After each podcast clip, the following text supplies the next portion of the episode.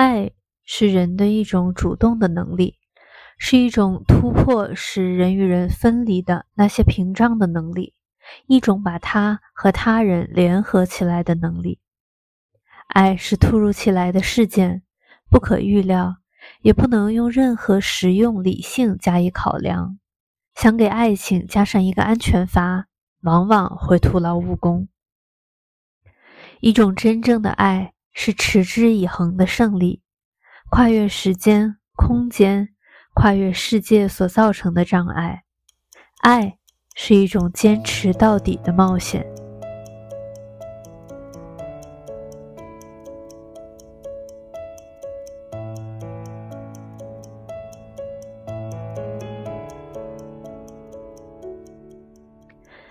大家好，这里是 Woman's Planning，我是一遍遍为侄女流泪的丽丽。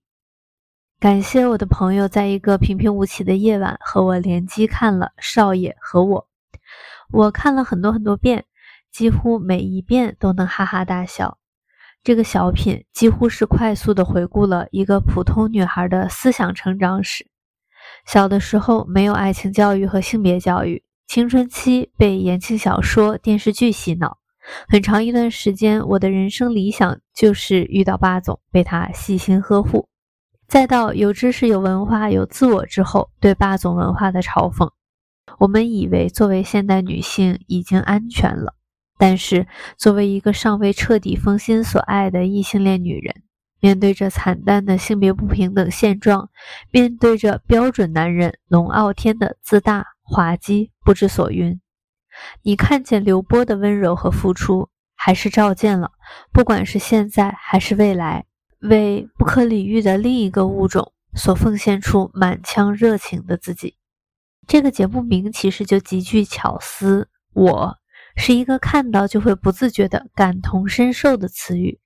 听到一句“我一定在几百年前就说过爱你”。救命啊！这句话我竟然能够说出来，太牛了！他带来的心动远胜于第三人称唱的“阿珍爱上了阿强”。明明是少爷和我，但又不是我。我们时而抽身去看龙傲天的滑稽，时而看着刘波局促畏缩的样子，回忆作为普通人曾有过的一场别无选择又没有结果的心动。本期想聊的内容很杂，先说曾经席卷。颠覆甚至形塑我一部分爱情观、人生观的网络地摊文学和偶像剧们，然后感谢一下，幸好这个节目是少爷和我，而不是大小姐和我，摆脱了女性的肉身，才能大胆的笑一场。我说不清这是幸运还是不幸。第三部分也是重点，从哈哈大笑到突然客气来，是因为部分女观众看见了刘波的可爱，但更深一层说。女观众会觉得那些近乎于窝囊的温柔，那些无伤大雅的牢骚和玩笑，以及那些可爱，是对假装正常的、看似自由穿梭在大千世界里的摩登女郎，但实际上仍旧带着镣铐去爱男人的疯女人们的顾影自怜。最后，是我们这些普通的、非性冷淡的、充满负罪感的异性恋女权主义者们悲剧性的爱情生活，以及注定的悲剧性的命运。以我的愚见，女权运动决定性的爆发能量还是隐藏在蕾丝边的体内。侄女造反三年不成。在展开谈之前，还是先警告一下：如果没看过这段节目的，请先去看一看，笑一场。生活里好笑的事情本就不多，我实在很抱歉于又剥夺了各位听众一个生而为女权主义丧逼，我很抱歉。我试图先说明白。少爷和我为什么好笑？首先，被规训或者被引诱的客体成为了看戏的观众。好笑的不仅仅是龙傲天，也是曾经沉迷于龙傲天的我们自己。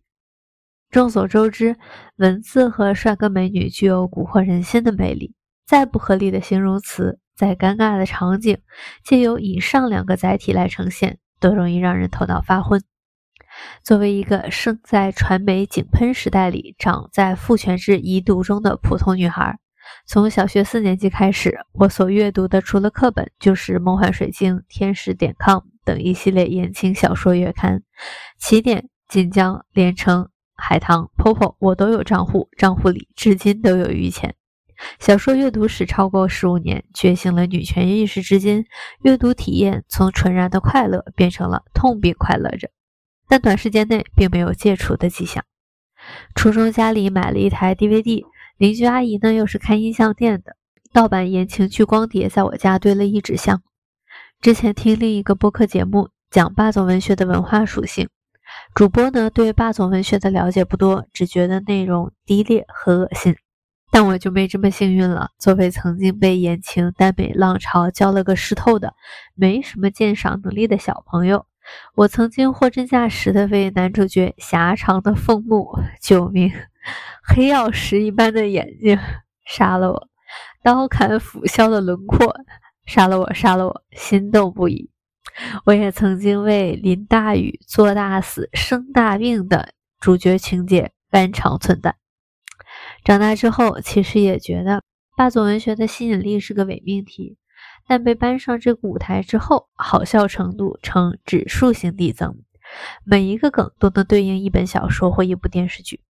我在写这篇文案的时候，不用打开手机，不用百度，就凭我这个看小说、看剧多年的无用内容扫描仪一般的大脑，分分钟能找出个实例。胃病有在远方里的刘云天。他和霍梅的狗血大龄爱情故事，别把我克死。幽闭恐惧症有谁把谁当真理的赵锦新？Great Leon 是个怕黑的撒娇精，又把我克死。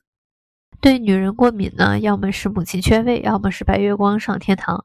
爱写这类型的可能是点心梅贝尔、蔡小雀、林豹姿等一众台湾作者。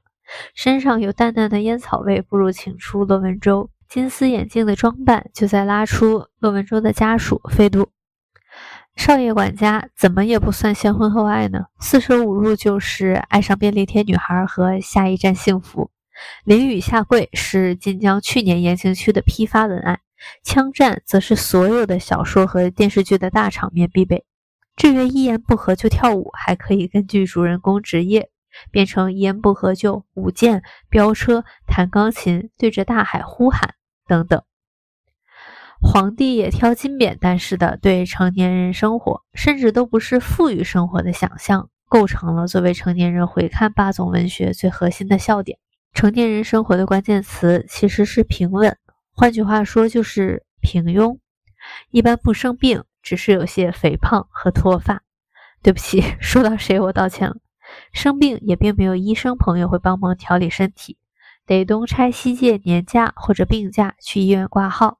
出门的时候还不能忘记要带上电脑，工作来了随时 stand by。我们都没有逆鳞，脾气很好。经历过的社会毒打，就是在降薪和被辞退的时候，老板会说这是通知，不是商量。我们会心一笑的是作为孩子对成年人生活的差劲的想象，还笑得出来，则是因为我们还是成了大人。不论幸福或者不幸福，我们至少增加了生命的厚度。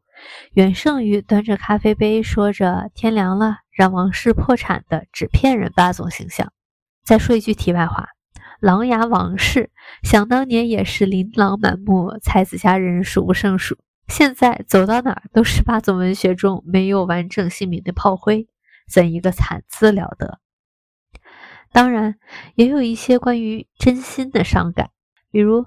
霸总文学世界之外的地方，再也没有了誓死守护的概念。两万块钱的彩礼能要了一个男生全家的命，而情人节没有收到一个 Coach 皮包，就成了女生分手的理由。霸总文学的搞笑和滑稽在于，怎么会有这么没逻辑、没道理、没头脑的情绪和行动？而笑过劲儿，大脑开始思考了，就很容易笑不出来，因为我们会问。我们还能誓死守护吗？我们还打算誓死守护吗？如果把“誓死守护”这四个字换成“爱”呢？问题跑出来了。回答这个问题的人是刘波，值得笑好几次的。用真心就可以吗？关键词“真心”是观众的心，是还期待着爱的心。他被藏得很严实，笑声戳不破那层坚硬的保护膜。只有另一颗真心可以使其融化。我们成为不了龙傲天，我们没有刀枪不入，没有挥斥方遒，没有从名字到身段都透露出来的不凡。我们变成了窝囊、平庸、胆子小、往地毯下边藏钱、随时准备跑路的刘波。但只要你愿意的话，还是可以爱的。还是得庆幸一下，这个节目里刘波是个男人，他把偷偷藏起来的逃命钱扔出去，为了救一个油头粉面的心上人。暂且用心上人来指代龙傲天吧。他的举动不会被我的女权雷达贴上倒贴赔钱货的 tag。我才能哈哈笑完之后，嘤嘤小氪一把。在思想无比自由的时代，肉体仍然是个无法被跨越的鸿沟。傻白甜少爷才显得安全，傻白甜的男人才能被可怜。话又说回来，刘波是个男人，但也是个非典型的男人。按照上野千鹤子对男性同性社会的划分，刘波身上的特质往往是被排除在标准男人范围之外的。再一次引用朱迪斯·巴特勒的话：“性别气质是一种展演，也是一种归纳总结。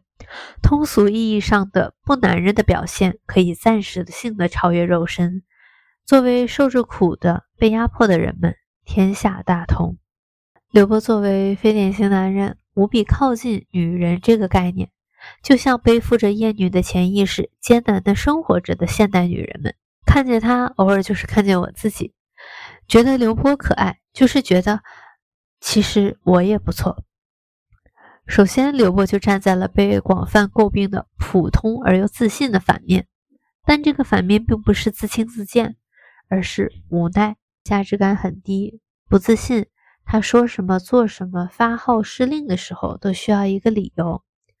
比如，刘波经常会站在聚光灯之外，站在舞台中心的旁边。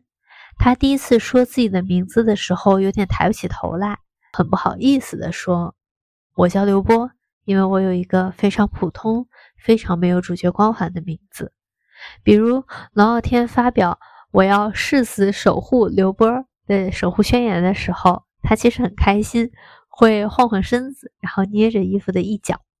他为这突如其来的、毫无理由的青睐找了很多借口。嗯，应该不是因为我的名字很特别吧？应该不是因为我们之间有着必然的缘分吧？那么，只能是因为你作为管家，我作为少爷，你还是挺忠心的。还有就是，呃，他明明想要关心龙傲天，想要让龙傲天不要淋雨了，他说的是你也站进来吧，他说的是你还有一身病呢。而不是，嗯，你是一个很特别的人，我想要跨越一个边界，我想要越界，我想要离你更近一点。所以刘波他的可爱之处就在于他的无可奈何，他没有那么自说自话，他不是一个 stalker，他有着非常普通、非常社畜化的个人经验。他也用他的个人经验去熟练地指导着他平凡的生活，但是很特别的就在于这个平凡的生活由龙傲天来打破，由这样一个非常无厘头的突如其来的人打破。可以说，这样一个滑稽的角色点亮了刘波的生活。而刘波他对于标准男人，以龙傲天为例，他的反应我觉得是更可爱的，就是他有不满。但是这个不满吧，不是很多。他的吐槽的方式其实就是紧随在龙傲天的一个语言和动作之后的，但是呢，又会悄悄的说：“我也搞不清楚刘耀天到底是听见了还是没听见。”说他就是像是对在对自己说，而正是因为他在对自己说，我们听到的时候才会觉得很好笑嘛。因为他说的话就是我们会对标准男人这样一个模板所说的话。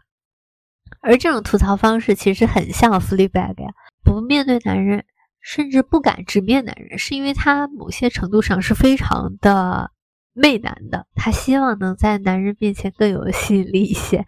他的吐槽也都是一些淡淡的发牢骚，是一些自然而然生长出来的不满，但不具备任何杀伤力，非常矛盾。因为足够现代，所以牢骚憋不回去了；又因为还没有实现一种彻底的超越。牢骚呢，又要把握尺度，到了几乎不能让被吐槽者生厌的小心翼翼的状态。其实我们在日常生活中的吐槽，大部分也都是这样的。无论我们是吐槽男人，还是吐槽上司、吐槽同事，我们都把它限定在一个自己解恨，同时呢又不会影响到，不说自己，甚至不会影响到他人的程度。这样一种束手束脚的、常常被规训的刘波的形象，更接近于非标准男人的形象。而第二点就是，刘波他即使手握着很多权势，他依然很斯文，或者说斯文到有一些懦弱。他说：“今天上茶就上龙井吧。”那不是因为他喜欢龙井，是因为王老板喜欢龙井。他说要两成利，不是因为他想赚两成利的钱，而是因为两成利已经是一个客观的底线了。他明明可以提出一些无理的要求，但他不敢提出无理的要求。他一定要找到一个理据去支撑他，他才能正视一些自己的需求。说到这里，刘波的可怜和他的可爱之处就在于，他和非标准男人是那么的像，他和非标准男人的焦虑和矛盾也是那么的一致。可怜他，就是因为我可怜我自己。但是更深层次的，他的可爱之处体现在，他明明是个少爷，他明明可以非常的跋扈，但他还是很温柔，温柔到几乎充满了神性。他坐在好不容易才抢回来的沙发上，看见这样一个无理的管家咳嗽了，还是会问你没事儿吧？咳嗽了严重了，还会说哎，你咳血了，非常紧张的样子。出门要接王老板了。他会说：“你要给我们准备两把伞，或者他也会说我们一起打这一把伞吧。”第五分二十四秒是我最喜欢的一个部分。少爷呢要去接电话，把伞呢交给了正在发疯的龙傲天手里，拍了一下他的肩膀，然后跑进雨里冲向书房。他是一个多么温柔的形象，温柔到几乎把自己放得很低。而他的生意可能会被龙傲天的抓马发言搞砸，他接起来也只是说是管家不懂事儿，像一个宠溺孩子的母亲。所以呢，他是少爷，而不是更符合家长制想象的老爷。他太年轻了，年轻到还没有成为一个压迫者的程度。至于更后面要逃命了，他也会说：“傲天，我们一起走。”相比于龙傲天，身为少爷的刘波是平凡的，是普通的，是一无所有的。可能统共仆人就是老管家龙傲天和一个丫鬟。刘波一无所有，但是他会爱一个人。龙傲天说的每一句话，甚至是搞出的每一个动静，少爷都给出了实打实的反馈。无论是在他喊名字的时候答应一声。还是在他搞出滑稽的小动作的时候吐槽一句，而他的爱是有逻辑的，是有变化的，是真正能打动人心的。从喊不出口他的名字，到一边撒钱一边呼喊着，可千万别伤了他；从声音很大的表达不满，你还知道我是少爷，到落幕的时候很小声的发牢骚，你也不会别的吧？不管这是不是普罗大众定义的爱。但这已经是我心中对爱的定义了，是身为少爷的刘波打开边界，转换认识，改变态度，是相遇是那么的偶然，但我们之间的故事就从这一刻开始了。有人评价这个节目的题眼真心好笑，就好笑在龙傲天的行为是霸道总裁行为标准库里随机调用出来的，根据环境的关键词进行触发，根本就毫无真心可言。但我不这么觉得，真心是无意间被触动的观众的心，观众在笑过之后，能很幸运的想起记忆中某个角落里淡淡的甜蜜，是眼睁睁的看着窝囊少爷。奇奇怪怪又真真切切的爱上 Drama King 戏精管家的全过程，你也会想起曾经抱着手机看着一条晚安消息，嘿嘿直乐的过去。哪怕是对于我们曾经沉迷的网文和偶像剧也是这样，被调侃和被刺痛只有一线之隔，跨过去，我们就是成熟的大人；跨过去，就是成熟的大人，对往日时光眷恋、怀念；跨不过去，就是中二病未愈，不自洽的拧巴已经替代了短视，成为新的心灵病症。当然，说到现在，整体还是会让我笑起来的。如果不更深的去挖掘管家和少爷的互动的话，一挖掘以我自己为代表的这些普通的、充满负罪感的女权主义者的悲剧性生活状态就浮出水面了。我很抱歉，明明完全受不了男人，但又抵抗不了爱情，或者说抵抗不了对爱情的渴望。我们可以看到，在整个双人互动的过程中，龙傲天永远是中心。他自大、傲慢、自说自话，在镜头之外的谦和的、被规训的、不够男人的人，就一直隐藏在阴影之中，长久的站在无人关注的位置，过不被在意的生活。一旦觉醒了之后，我们会对龙傲天脱敏，我们会不喜欢这样的人。我们会嘲讽这样的人，但我们对男性的嘲讽并不具备一票否决权。就像杨丽说出了男人还有底线呢，嘲笑了普通又自信并被全网男性围剿，并不阻碍杨丽在疫情期间继续和前男友聊天。他已经走投无路了，无论是对孤独的恐惧，还是对爱的渴望，做个直女。就是畏惧孤独的，就是渴望与另一个人共享生命的，怎么办呢？我还是想爱一个男人，我还在期待遇到一个优秀的男人，值得我安放我的爱的男人。我并没有实现一种可能的超越，而更悲惨的事情，并不是你心里还有爱，你在等待着一个好人，而是在生命里，龙傲天甚至是一个直女能遇到的。最好的选择了，男人只有恶劣的和看一段时间才能发现其恶劣的。你可以找到比龙傲天更没钱的，你可以找到比龙傲天更丑的，你可以找到比龙傲天更无理的，但你甚至找不到比龙傲天更优秀的、更具有人性的、更能让你的爱变得不那么可笑的对象了。龙傲天。刘波爱的对象，他荒谬、低俗、胡言乱语，听不懂你说的每一句话，那么普通又那么自信，对你好的方式也让你根本摸不着头脑，甚至会好心办坏事儿。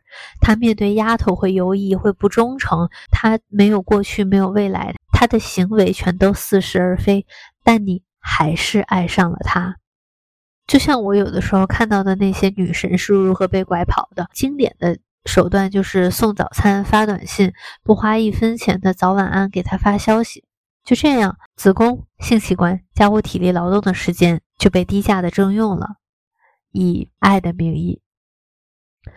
很多清醒的、理性占据了上风的、极大程度摆脱了男权规训和厌女症的女性做到了，她们专注事业。不需要男人，心灵和大脑都满足而充实，所以可以抵抗男人的糖衣炮弹，战胜自己对爱的欲望。他们得到的是一种极致的稳妥的安全，而另一种时髦的爱情婚姻方式是不断反复确认绝对的主导地位之后再加入进去。常见的有两头婚，或者反复确认追求者的绝对忠诚，在日常生活中不断的作来确认自身的主导地位，一言不合转身就走，这是另一种我称之为顺态的安全。但有没有一种流波式的安全呢？是从你说我的名字很特别的时候，我就想要加入你的生命了，无论你下一刻会触发哪个霸道总裁行为规范。你要淋雨，我会反复的把你拽进伞里；你要跳舞，我就往旁边闪闪。是我赤身裸体、毫无保留的跳进了你的生命里，无论你是否欢迎。龙傲天是个小疯子，淋雨、跳舞，说些前言不搭后语的话，摆 pose。但刘波是个大疯子，他疯到要带着这个搞砸了他的生意、他的生活、他的一切的大麻烦。一起逃亡。他和龙傲天，他说的是咱们。显然，对于进步的先锋的激进的女权主义者来说，这样的叙述未免也太驴了吧。但如果所有人都实现了超越，小红书、豆瓣、微博就不会被这两个人的互动刻得风生水起，就不会被我看到一个小红书账号为“小太阳”的剪刀手剪了不少虐相视频。滑稽的框架之下，拿掉那些笑声和掌声，节选刘波的欣喜、感激、心动和付出。在欢笑之后，有一些淡淡的伤感，非理性的感动。就不是感动了吗？上头的状态就只能被叉车叉走，或者被评论不尊重并看笑话吗？和朋友聊天的时候，看到一些女生在爱里发疯，事业、钱、个人发展、未来规划都被摔得稀巴烂。我蔑视，我觉得很可笑。但真的可笑吗？绝对理性就值得被赞颂吗？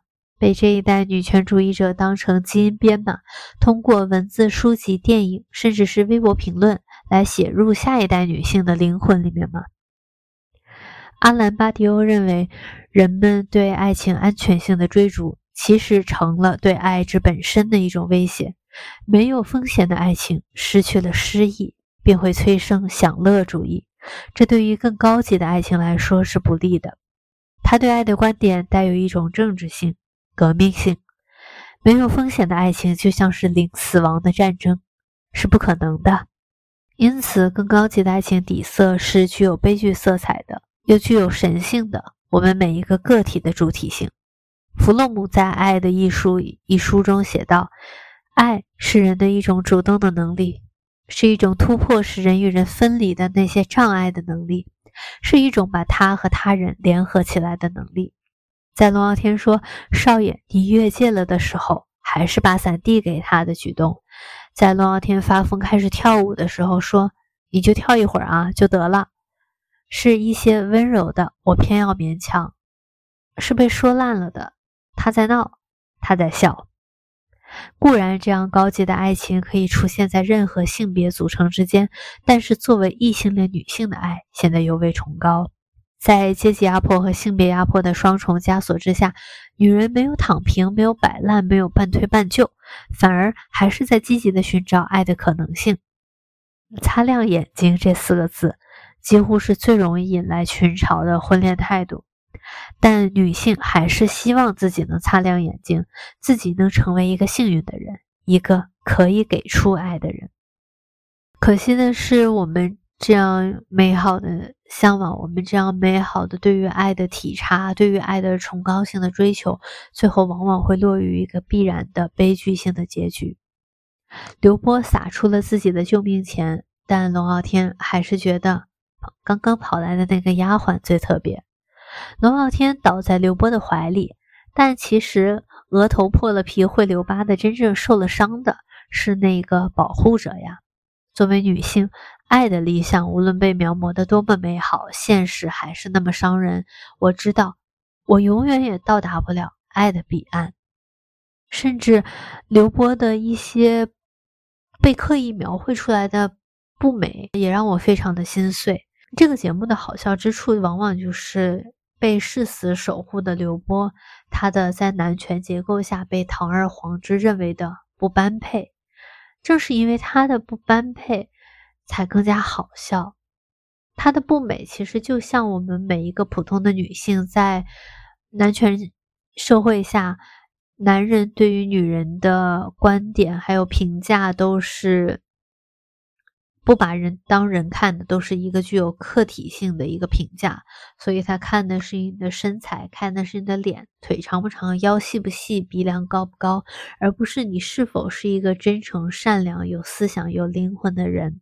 所以，从某种角度上，刘波的不美其实就是明晃晃的，在男权社会下的男人眼里，每一个女人都是不美的，都是不配的，都是。无法得到真正的有灵性的爱的男性，无法认为女性是和他们一样的人，一样的平等、有价值、值得被尊重，所以向其索要爱情，无异于缘木求鱼。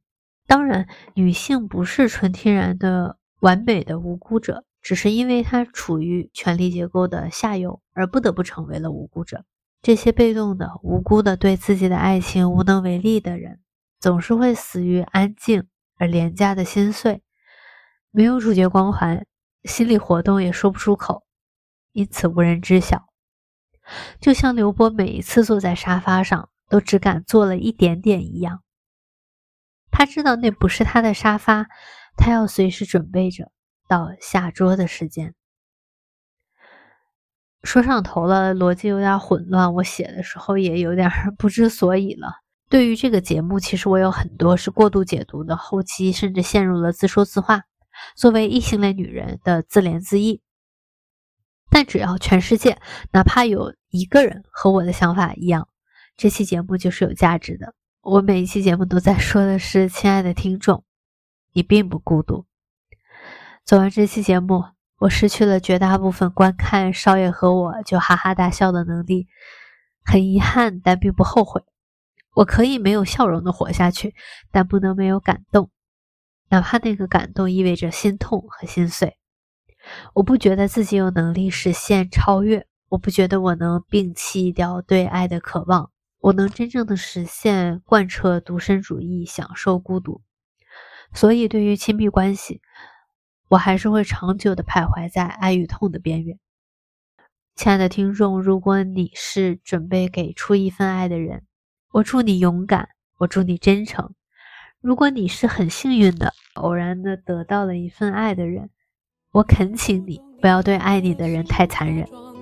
在这个秋天，祝福我们每一个人。都能说出一句“我爱你”。感谢你听到这里，我们下一期节目再见。